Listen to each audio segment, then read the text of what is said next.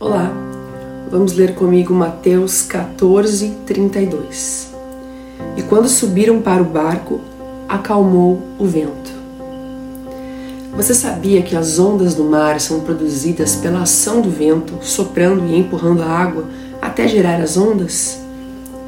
Em Mateus 14, 24, o barco dos discípulos estava sendo golpeado pelas ondas do mar, porque o vento era contrário.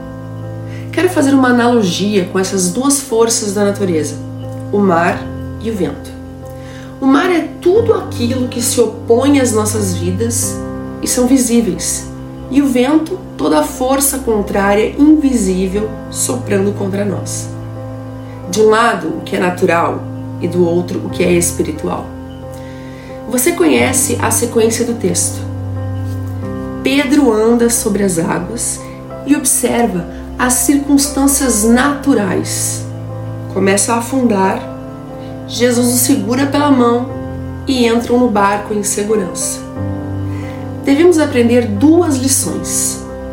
Primeira, as circunstâncias naturais são produzidas pelas sobrenaturais, ou seja, as ondas do mar que são visíveis são produzidas pelo vento que não podemos ver. O que os olhos naturais de Pedro viram foi o produto da força oculta que ele não viu.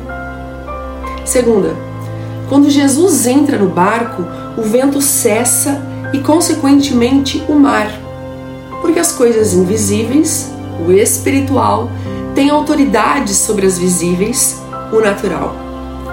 Quero lhe fazer três perguntas. Você está olhando o natural ou o espiritual? Você está orando pela circunstância ou contra aquilo que é invisível e está por trás das circunstâncias. E a mais importante, Jesus está no seu barco ou você está sozinho? Amém?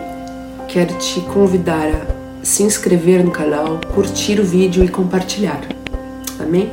Deus te abençoe.